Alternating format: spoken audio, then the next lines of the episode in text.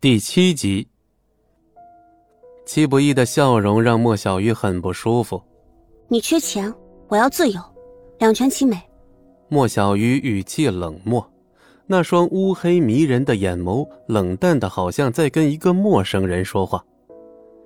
这事儿不急，还不是时候。这个回答让莫小鱼微微一愣。喂，你这个人渣，难道还想着癞蛤蟆吃天鹅肉呢？真不要脸！莫小鱼目光渐冷，他今天之所以会亲自前来，一方面是父亲的要求，另一方面则是想尽快摆脱戚不义这个麻烦。你究竟想怎样？我需要跟你同居一段时间，希望你配合一下。听到这儿，莫小鱼整个人都呆住了，过了好几秒钟才反应过来。你，你这是白日做梦！戚不义不以为然的笑了笑。同时挪开了踩在夏鹏飞脸上的脚。喂，吃饱了吗？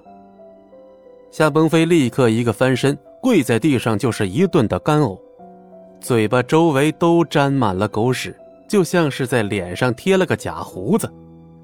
莫小鱼和江小曼看到这一幕，又被恶心的捂嘴干呕了几下。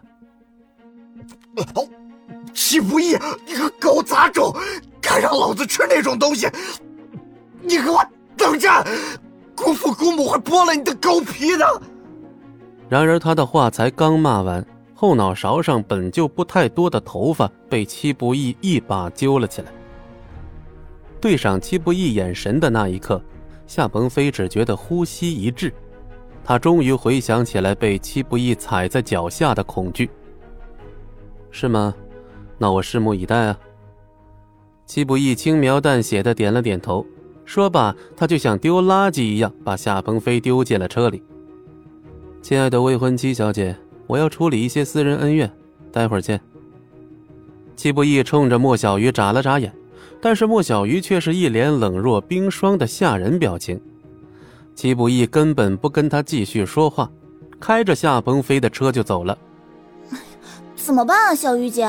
这个人渣根本就是个牛皮糖，他赖上你了。上车。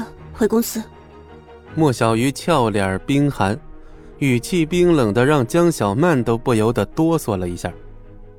临近午饭时间，戚家豪宅里正准备了一桌丰盛的家宴。小倩，再给小飞打个电话。这小子神神秘秘的又在搞什么鬼名堂？还说要带女朋友回来，到了这点也不见人。夏云平有些急不可耐。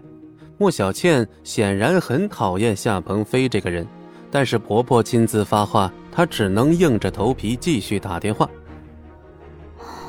妈，还是没人接，我看他大概是忘了吧？忘了？怎么可能忘了？夏云平不太相信。哼，就你那不学无术的侄子，除了吃喝玩乐，还能记住什么事情？坐在主座上的中年男人露出了一副故作威严的模样，他便是戚不义的大伯戚青松。老戚，我侄子一表人才，怎么就不学无术了？夏云平板起了脸，戚青松跟着冷哼了一声，正想要继续说什么，却见莫小倩突然抬起手，一脸惊愕的指向了电视的方向。爸爸爸妈，那那是那是夏鹏飞。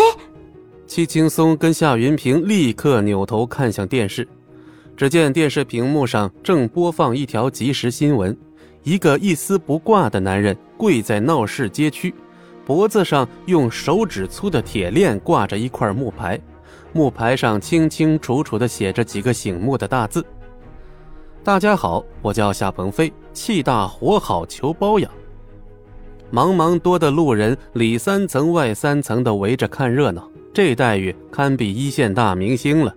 小飞，夏云平手中的茶杯都掉在了地上，痴痴的看着电视屏幕。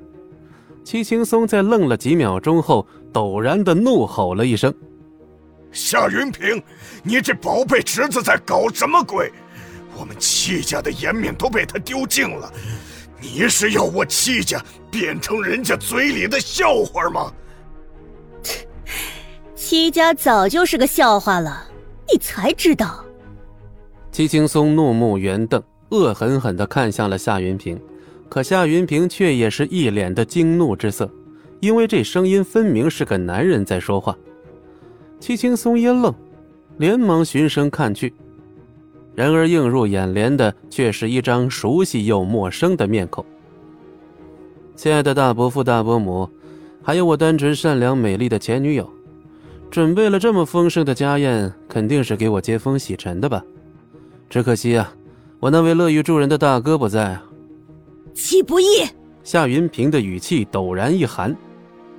嗯，没想到家人们都在翘首以盼我的归来，好感动啊！我要哭了哟。戚不义捂着脸，语气带着哭腔。可随即，戚不义又抬起头，脸上非但没有半分的悲伤，反而还挂着一抹戏谑的冷笑。对不起啊，我装的。本集播讲完毕，感谢您的收听，我们精彩继续。